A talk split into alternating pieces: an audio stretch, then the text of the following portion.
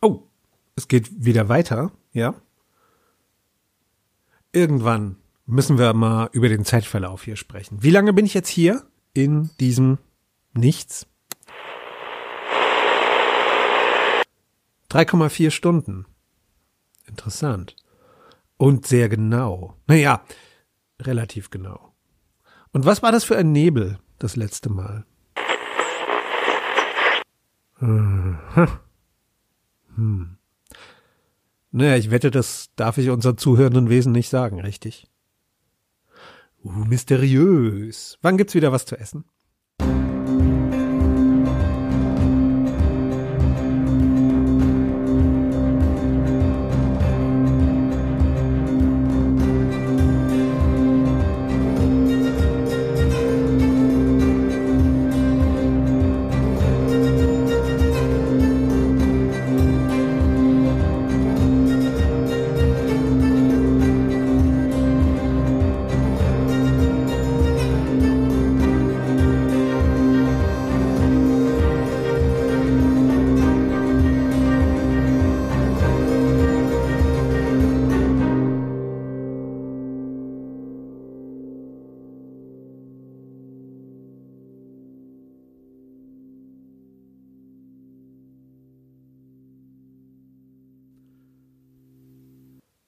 Nee, ernsthaft, wann gibt's wieder was zu essen? Oh, wir senden? Hallo. Hallo und willkommen bei den Geschichten aus dem Nichts. Ich bin euer mysteriöser Erzähler. Wobei ähm, ich auch sagen könnte, ich bin's. Der höchste Erzalliator von Terra. Kommen wir noch zu. Jedenfalls freue ich mich sehr, dass ihr wieder da draußen seid und zuhört.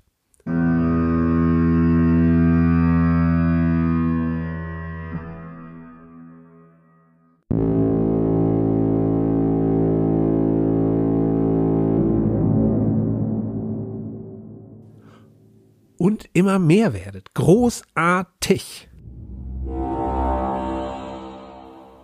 Machen wir am besten gleich da weiter, wo wir aufgehört haben.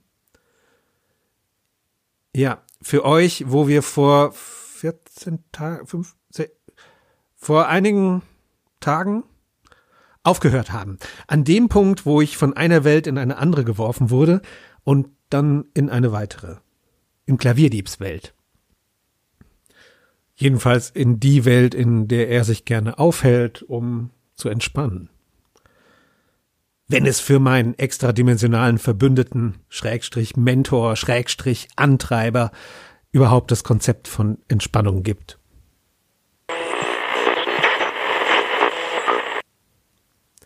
Ja, ja. Ähm, ich probiere jetzt mal zwei Stränge gleichzeitig zu erzählen. Einerseits meine Abenteuer mit Klavierdieb und andererseits geschah gleichzeitig etwas Seltsames bei Imi. Vor dem Späti. Wo, wo auch sonst. Beides ist wichtig. Später könnt ihr da draußen entscheiden, welches Ereignis von beiden weltbewegender war. Also einschneidend waren sie beide. Woher ich weiß, was während meiner Abwesenheit geschah? Tja, es gibt gewisse Privilegien, die der höchste Erzalliator Ja, okay. Er hat es mir danach erzählt.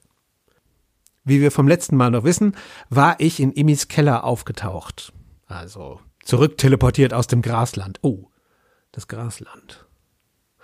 Darüber wird auch noch zu sprechen sein. Diese seltsamen Grashalme, die zu riesenhaften Geflechten wachsen und, soweit ich bis dahin wusste, die Erinnerung von Menschen sammeln. Klingt wild, nicht wahr? Aber ich hatte keine Zeit darüber nachzudenken. Zeit. Da ist es schon wieder das Thema.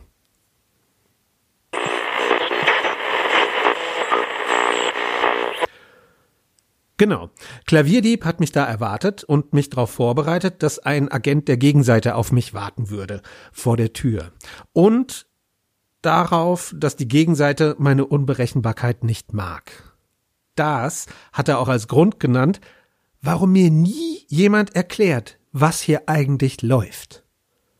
Und lassen Sie mich ganz offen sein, das ist hier inzwischen immer noch unverändert. Es gab da mal eine Phase, so zwischendrin, in der ich so richtig gut Bescheid wusste. Aber ähm, seit Sie mich hierher entführt haben. Mhm, mhm. Überraschungsaufenthalt. Überraschungsaufenthalt. Sie bleiben also immer noch bei diesem beschönigenden Nebelbegriff. Ja, gut. Durch Wiederholung wird er auch nicht wahrer. Ja, ja, ich bin entspannt. Gut.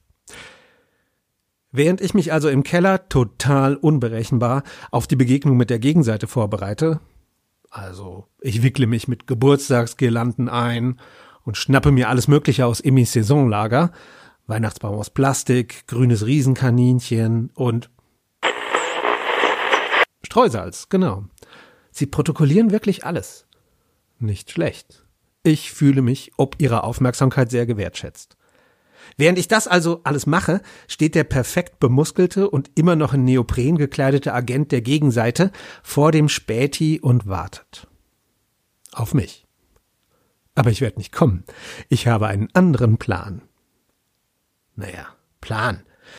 Ein Plan ist es im weitesten, den Horizont überquerenden und auf der Nachtseite des Planeten weiterfliegenden Sinn. Es war eine Idee. Und nur weil Imi hier unten keine Spirituosen lagert, war es keine Schnapsidee. Klavierdieb öffnet ein Portal. Für mich. Zeig mir doch, wo du gerne bist und welcher Ort dir wichtig ist, hatte ich ihm vorgeschlagen, und weil das scheinbar auch ihn überrascht hatte, wallte jetzt violetter Nebel vom Boden empor. Auf einen Wink der Klingenklauen am Ende seiner Arme. Er roch nach nichts, dieser Nebel. Ich musste auch nicht husten als er auf meine Kopfhöhe kam. Ich spürte auch keine Feuchtigkeit oder Kälte. Man konnte das Zeug nur sehen. Sonst war kein anderer Sinn beteiligt. Und Klavierdieb sagte kein Wort. Und dann kam doch Wärme. Von überall. Angenehm eigentlich. Und dann griff der Nebel zu. Und so muss ich ein Schmuckstück fühlen, wenn sich die mit Samt ausgeschlagene Schatulle schließt. Geschlossen wird. Ich glaube, dass ich doch die Luft angehalten habe.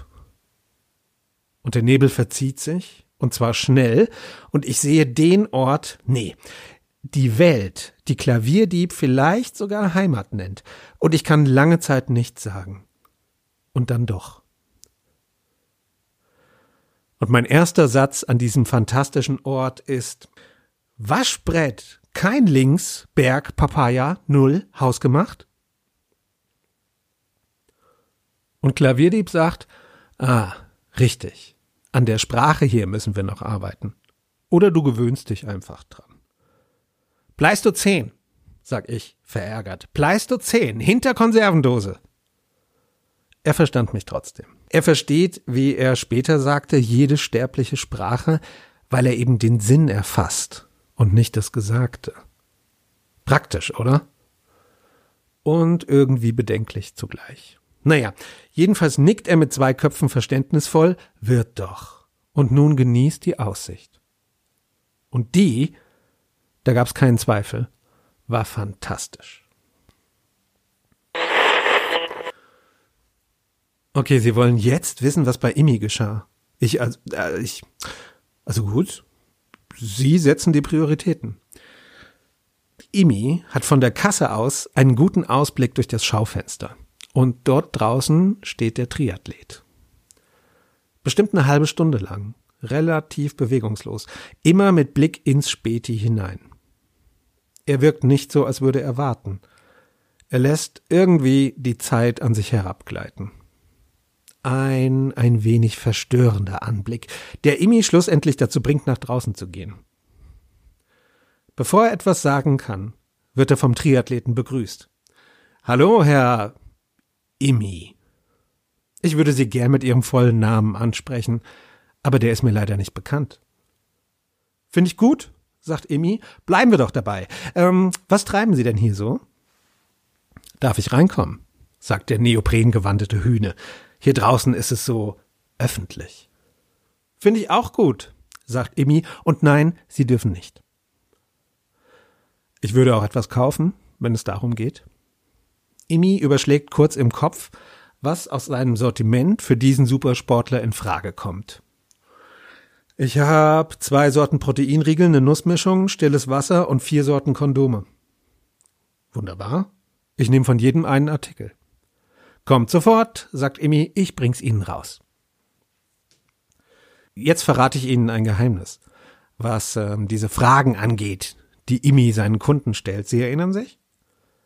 Wenn man seine Fragen richtig beantwortet, bekommt man Rabatt und so? Manchmal, also nur manchmal, schaut er schnell im Netz nach, wenn es um ganz absurde Sachen gehen soll. Das macht er diesmal auch. Kurz auf dem Handy auf Wikipedia gegangen, zufällige Artikel gedrückt und schon ist er bereit. Draußen, mit den Waren im Arm, sagt er dann, macht 37 Euro. Aber wenn Sie mir sagen können, wer Pethamparam Sivalignam ist, dann sparen Sie die Hälfte. Ohne mit der perfekten Wimper zu zucken, antwortet der Triathlet, das ist ein sri lankischer Badmintonspieler.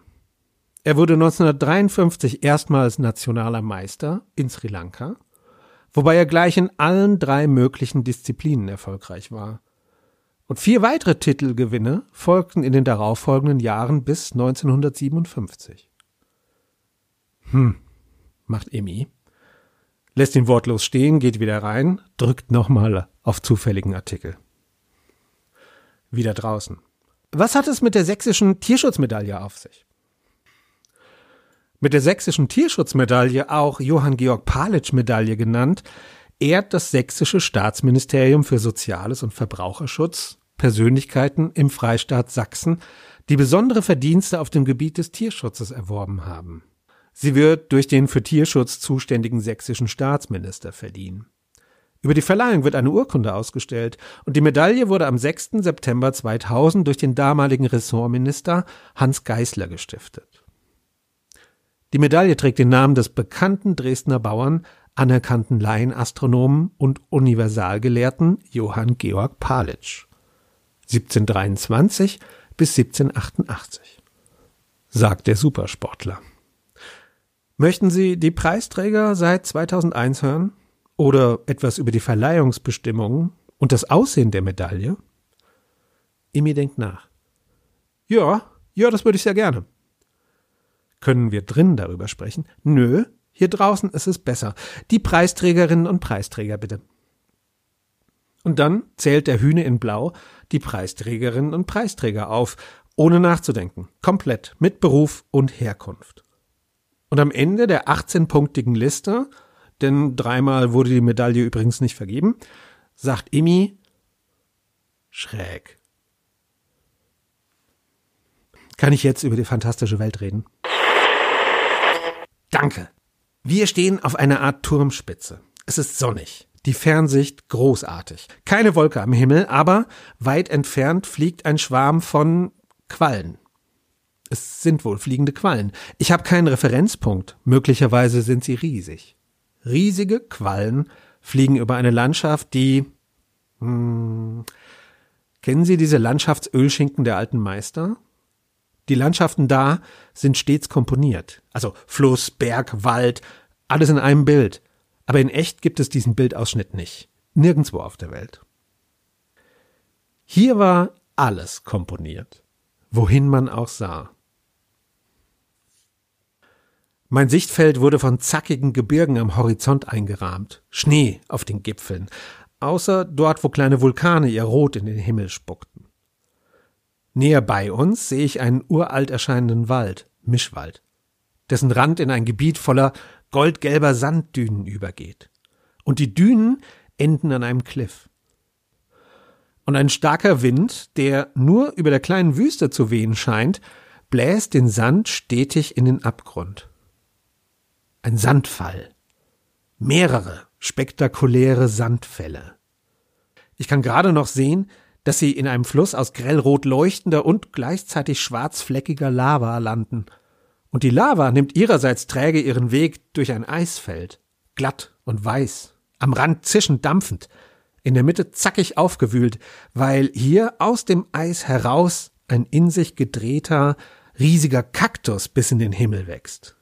Einer dieser, dieser langen, säulenförmigen, mit den Armen hier und da. Carnegiea gigantea? Ja, möglich. Wachsen die in Kalifornien? Ich kenne die nämlich nur aus Western und so. Dieser hier ist jedenfalls groß. Habe ich das genug betont? Riesig. Wolkenkratzer groß. Ich glaube, die Flugquallen nisten dort oben. Jedenfalls umkreisen ein paar von ihnen den Riesenkaktus.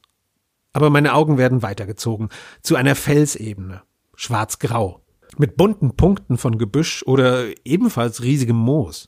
Und dort, ich bin trotz allem überrascht, stehen Gebäude.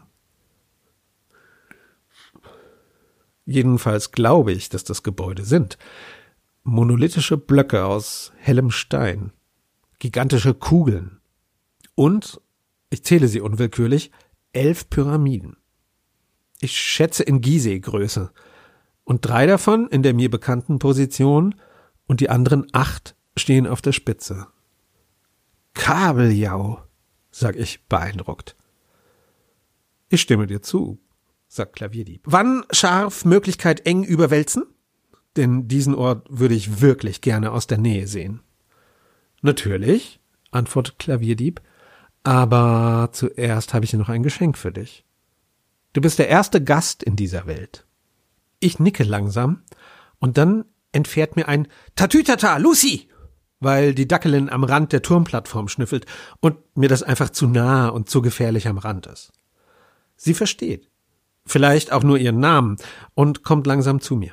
Ich nehme sie sicherheitshalber auf den Arm. Der Plastiktannenbaum bleibt dafür hier liegen. Und Lucy zappelt kurz, merkt dann aber doch, dass ich sie jetzt nicht loslassen werde und richtet sich dann in meinem Arm bequemer ein. Den durch und durch unbetrübten Blick jetzt auf die Flugquallen gerichtet. Gib mir deine Hand, sagt das dreiköpfige Wesen einfach so und streckt seinen linken Arm aus. Die Handfläche nach oben, die Finger geöffnet. Parallel? frag ich. Klavierdieb schnaubt belustigt. Dass dabei kleine Rauchwolken aus den Augenhöhlen und zwei der Rachen kommen, hätte mich früher stärker beeindruckt als jetzt. Man gewöhnt sich scheinbar tatsächlich an vieles. Alles, was der Blick deiner Augen hier findet, gehorcht meinem Willen. Sein mittlerer Kopf schnalzt mit der gespaltenen Zunge und die Bergkette am Horizont bricht in ein spektakuläres Vulkankonzert aus. Die Herrscher früherer Zeiten hatten Wasserspiele in ihrem Park. Klavierdieb spielt mit dem heißen Blut der Erde selbst. Wobei Erde? Hm. Was spiegeln einer Hinterachse? frag ich. Oh, sagt er. Dieser Ort hat keinen Namen. Und ich glaube, die Vulkane im Hintergrund spucken zur Melodie von Hänschen klein. In welches Konzept könnte ich es verpacken, damit du es erfassen kannst? Crescendo im Hintergrund. Alle Gipfel spucken ein letztes Mal und versiegen simultan. Hast du jemals eine Modelleisenbahn besessen? Ich nicke, jedenfalls etwas ähnliches. Das erklärt einiges. Glucks der linke Kopf, zwinkert mir aber dabei zu das hier ist meine Modelleisenbahn. Und plötzlich spucken die Vulkane wieder, aber diesmal grünen, zähflüssigen Schleim, der nach der Eruption wieder in die Schlote zurückgezogen wird. Und ja, es sah noch widerlicher aus, als es jetzt klingt. Das ist mein Spielfeld. Mein Spielbrett. Er sieht mich wieder an, mit allen sechs Hauptaugen. Der Rest wandert mal hierhin und mal dorthin. Oder in deinem Fall mein Karo-Papier.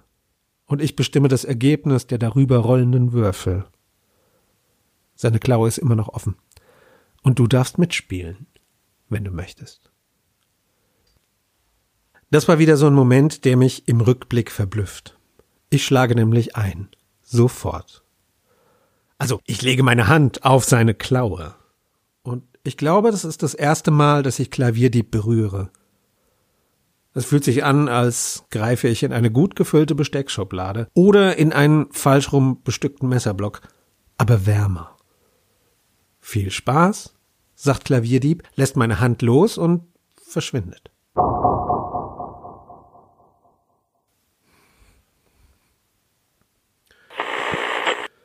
Oh, echt jetzt wieder, Emmy?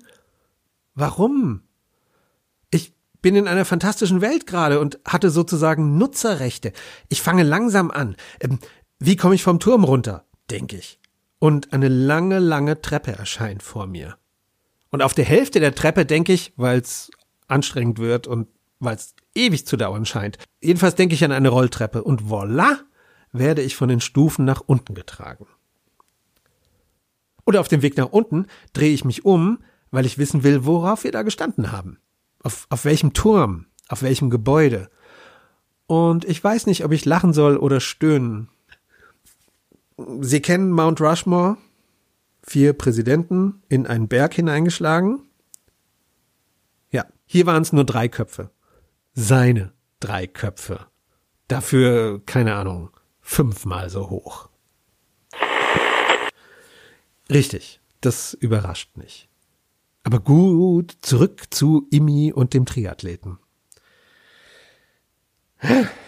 Imi testet weiterhin das Wissen des Triathleten. Erzähl mir was über, zufälliger Wiki-Artikel, zweimal, dreimal, immer wieder. Und dann steht der erste potenzielle Spätikunde neben ihm.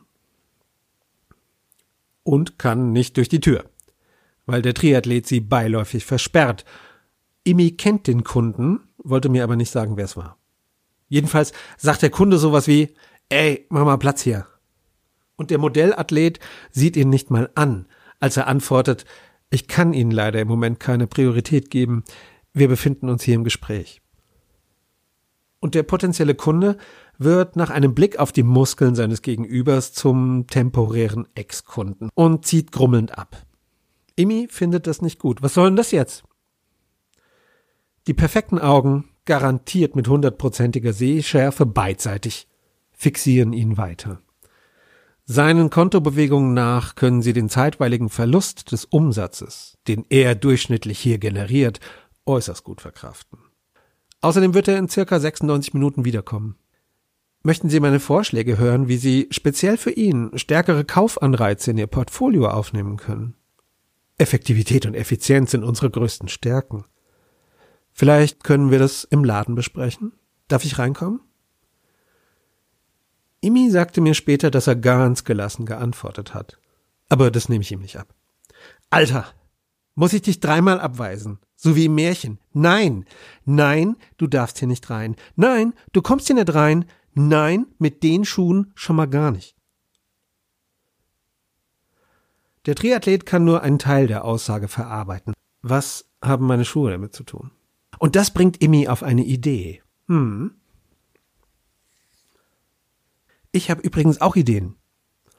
Ich teste meine Nutzerrechte aus. Vorsichtig. Zunächst mal, ich kann nicht fliegen. Das geht einfach nicht. Ich kann nur Sachen herbeidenken. Machen wir es kurz. Ich erkunde die Lande reitend auf einem gewaltigen, chromfarbenen Tiger-Dinosaurier-Roboter. Das erscheint mir passend.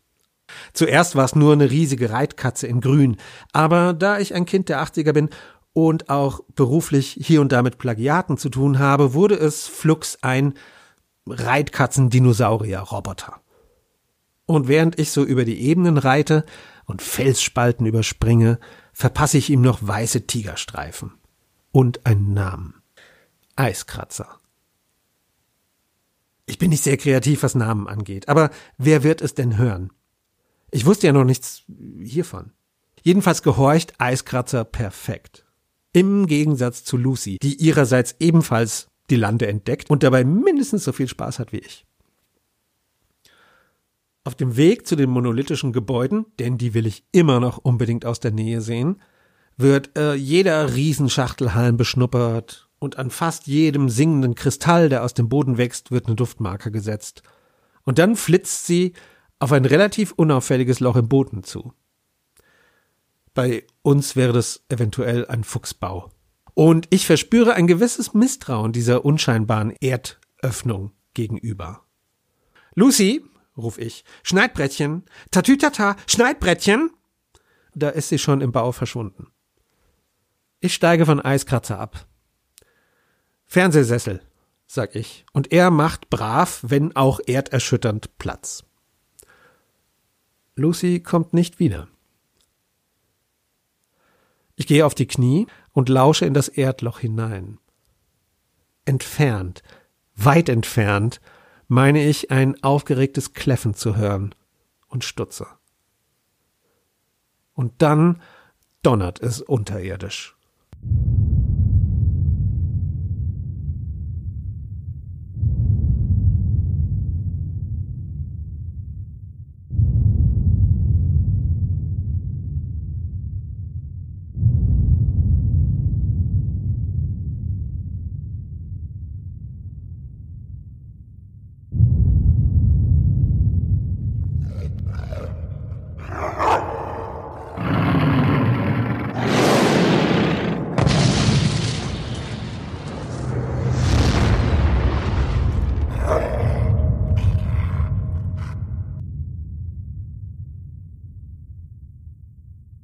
Erdboden stöhnt und wird um mich herum in die Höhe geworfen, als wäre tief unter mir ein tonnenschwerer Blindgänger final erwacht. Ich werde nach hinten geworfen und der Boden sackt mit Getöse wieder nach unten. Ich rapple mich auf. Das Erdloch ist noch da. Und jetzt vibriert es vor meinen Augen. Mein Herz sinkt. Und jubiliert plötzlich wieder, als ein braun-schwarzer Fellblitz aus der Erde emporschießt und direkt in meine Arme springt. Aber was anderes kommt ebenfalls von unten empor. Es ist schnell. Eine Krebsschere. Eine Krebsschere am Rande eines sehr flexiblen Insektenbeins. Ich habe keine Zeit, es genau zu betrachten, denn die Scherenzange zerteilt mit messerscharfen Schnappen die Luft denkbar knapp neben meinem Kopf. Und sie ist nicht alleine. Ich habe die vielen anderen Löchern im Boden um mich herum bisher nur nicht bemerkt. Ich hechte also zu meinem Reittier zurück, Eiskratzer ist aufgesprungen und seine Augen leuchten rot. Und von überall her gleiten und zucken und schießen diese scharfen Scheren auf mich zu. Und dann zerplatzt die erste in tausend schmauchende Brocken. Erfasst von zwei karmesinroten, feurigen Strahlen, die Eiskratzer aus seinen Raubtieraugen abfeuert. Und äußerst methodisch und tödlich zerlasert er in Sekundenschnelle ein gutes Dutzend dieser Arme, Beine, was auch immer. Bis ich mit dem Dackel im Arm auf seinen Rücken springe und wir schnell wie der chromfarbene Wind davonpreschen. Unversehrt und nach Luft schnappend, aber nicht flüchtend, sondern irgendwie siegreich. Und sobald ich wieder zu Atem komme, bricht es aus mir hervor. Ich muss laut lachen, schreiend lachen. Denn, ähm, denn so gut habe ich mich seit, ich glaube, noch nie in meinem Leben gefühlt. Und ich brülle weiter und ich muss zugeben, dass ich bestimmt auch Wuhu gerufen habe und eine Faust in die Luft gepumpt habe. Immer wieder. Bis ich mich umdrehe und hinter uns auf einem Hügel den Umriss einer Gestalt sehe. Eine Gestalt, die uns hinterherblickt. Ich blinzle und sie ist verschwunden. Ich weiß es nicht. Menschenähnlich, zumindest. Vielleicht trug sie eine Robe oder eine Kapuze. Mehr Zeit als nur für diesen einen Blick habe ich nicht, denn Eiskratzer springt akrobatisch in ein Waldstück hinein und da hängen violette Würmer von den Ästen und denen weicht er im Zickzack aus. Und ehrlich gesagt war ich froh darüber. Die Würmer rochen zwar ausnehmend gut, nach Vanille und Apfel, aber sie hatten auch fiese Mäuler, die sich nach uns reckten. Jedenfalls war ich froh und immer noch in einer sehr positiven Grundstimmung, als wir nach dieser wilden Jagd die Stadt erreichen. Jetzt? Wa warum jetzt? Ja, okay. Natürlich ist die Welt wichtiger. Unsere Welt. Natürlich habe ich das nicht vergessen. Ich meine, unsere Welt hat einen eklatanten Mangel an Dinosaurier-Tiger-Robotern, auf denen man reiten kann. Mit Laseraugen. Ja. Ja. Imi spricht weiter mit dem Triathleten. Aber er hat eine Idee und er setzt sie um. Sie ist nicht unbedingt die innovativste Idee der Welt. Dieser Welt. Aber, so argumentiert er später, es war ja klar, dass der Triathlet Zugriff auf enormes Wissen hat. Aber eben Buchwissen, Netzwissen, wie immer man es jetzt nennen. Also wendet Imi den ältesten Trick im Buch, im Buch, an und fragt ihn nach schwer zu definierenden Sachen. Ganz märchenhaft moralisch fragt er als erstes, was ist Freundschaft? Ja, ja, ich weiß. Mich schüttelt diese Klischeefrage auch ziemlich durch. Wenigstens war es nicht Liebe, ne?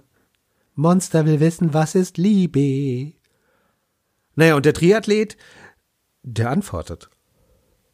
Und es klingt wieder nach einem Lexikonartikel. Freundschaft bezeichnet ein auf gegenseitiger Zuneigung beruhendes Verhältnis von Menschen zueinander, die sich durch Sympathie und Vertrauen auszeichnet. Eine in einer freundschaftlichen Beziehung stehende Person heißt Freund oder Freundin. Und Freundschaften haben eine herausragende Bedeutung für Mensch und Gesellschaft. Schon antike Philosophen wie Aristoteles und Cicero haben sich mit der Freundschaft auseinandergesetzt. Und dann geht's weiter. Imi fragt, und was bedeutet Vertrauen? Und sie landen bei Luhmann und Simmel. Imi landet gerne bei Luhmann und Simmel.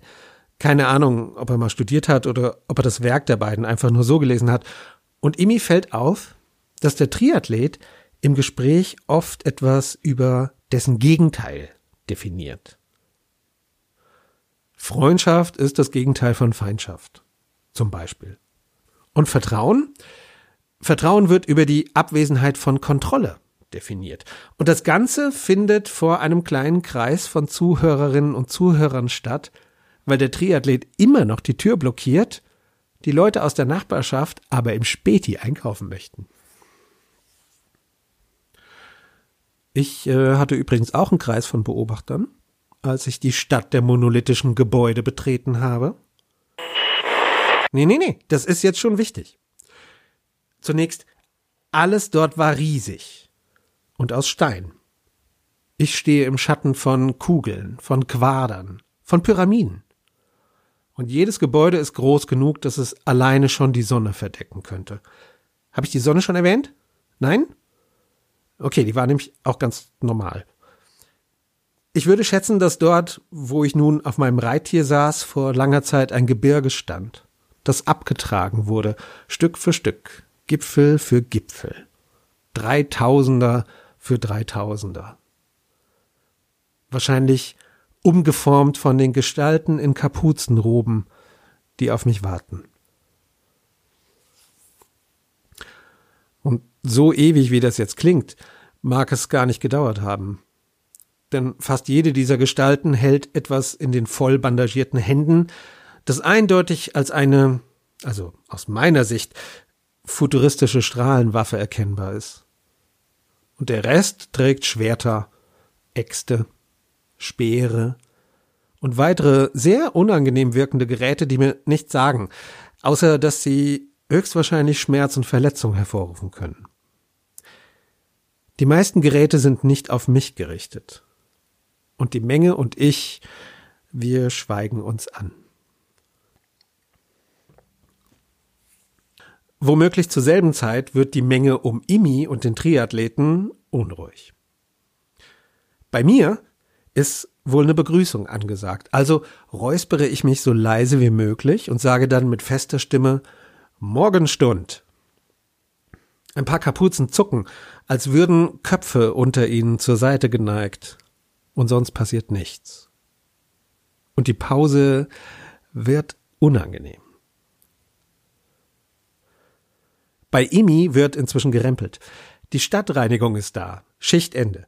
Man hat Lust auf einen Snack oder auf das Feierabendbier oder noch einen Energy Drink. Die orange gewandeten Leute bahnen sich einen Weg nach vorne. Dahin, wo Imi und der Triathlet inzwischen bei Erich Fromm angekommen sind. Ein Typ, noch mit so einem Reisigbesen über der Schulter, ruft übrigens, ähm, könnt ihr wann anders über seine Pionierleistung in der empirischen Sozialpsychologie diskutieren. Mein, mein Bus fährt gleich. Und für einen Moment ist dieser Besenmann im Mittelpunkt des Interesses. Legt sich aber bald, weil der Triathlet sich nicht von der Stelle bewegt. Die Menge bei mir rempelt nicht. Sie steht und sie starrt. Nehme ich an weil ich keine Gesichter im Dunkel der Kapuzen erkennen kann.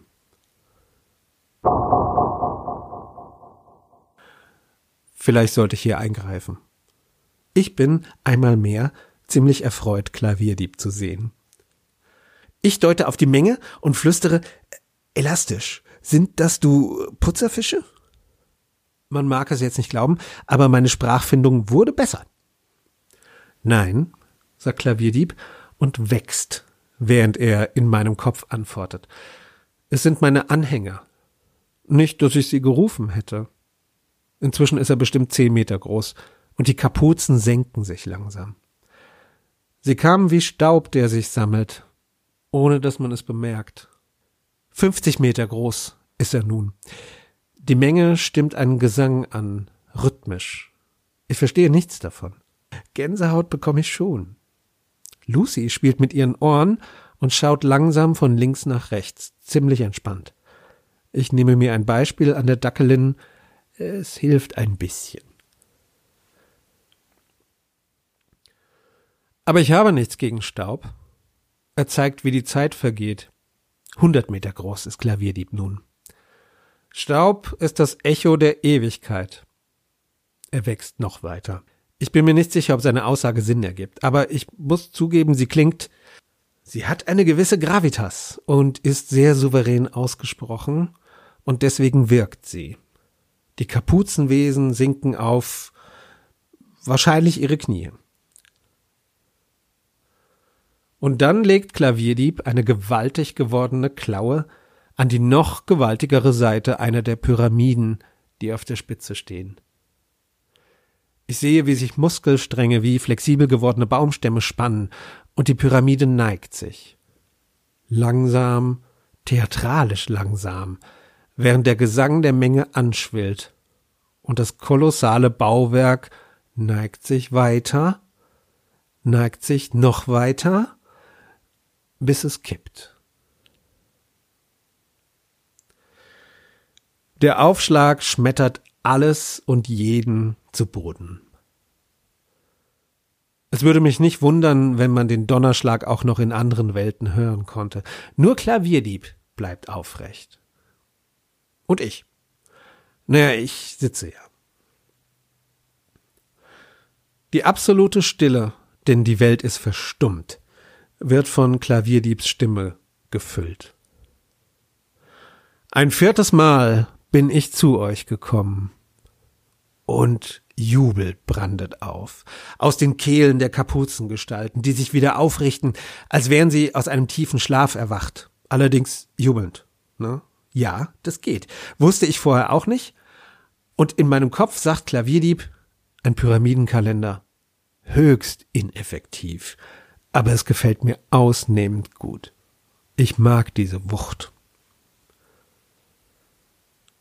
und dann erscheint die Maschine am Himmel. Ach was, jetzt ist dieser Erzählstrang plötzlich interessant. Ähm, bei Imi stand man übrigens kurz vor einem Handgemenge.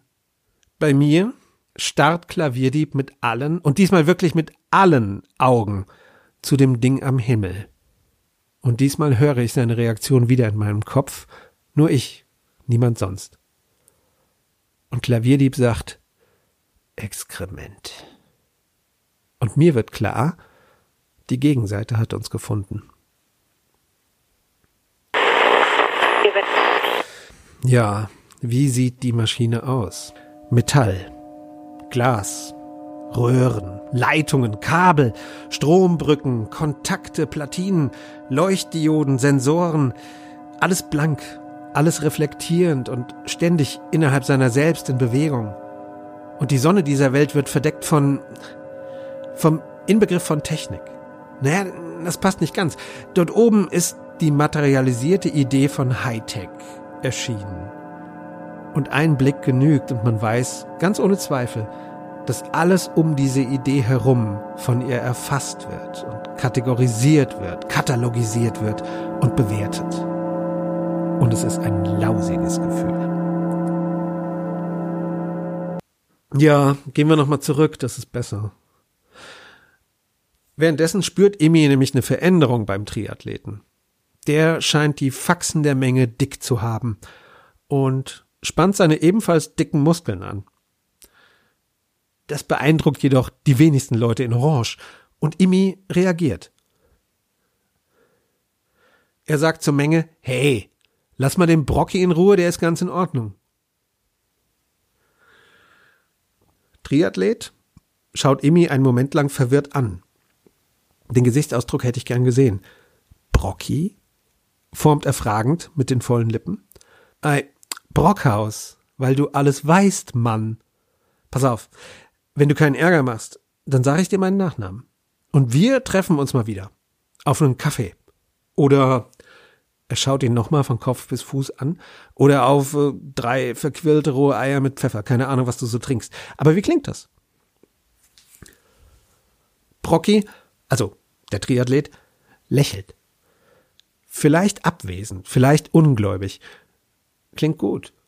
Herr Groborg, sagt Emmy und hält ihm die Hand hin. Brocky schlägt ein.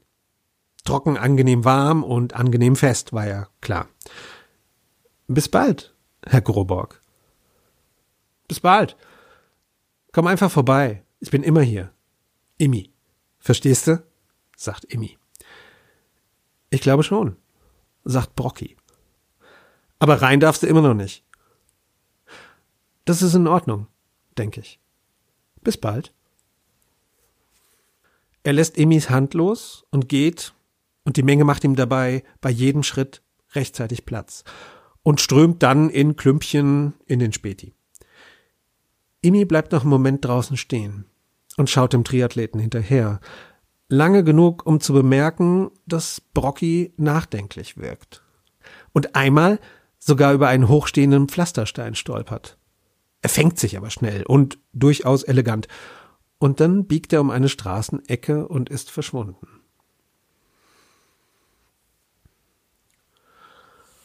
Puh. Jetzt ähm, kommt die Stelle, wo ich die Welt rette. Also Klavierdiebswelt.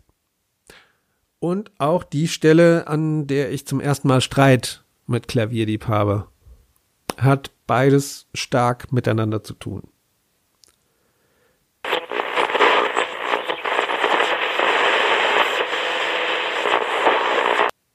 Ja, jetzt aber nicht mehr. Ich, ich will das ausführlich erzählen. Ich finde nämlich, dass ich das so ziemlich großartig gemacht habe. So in aller Bescheidenheit.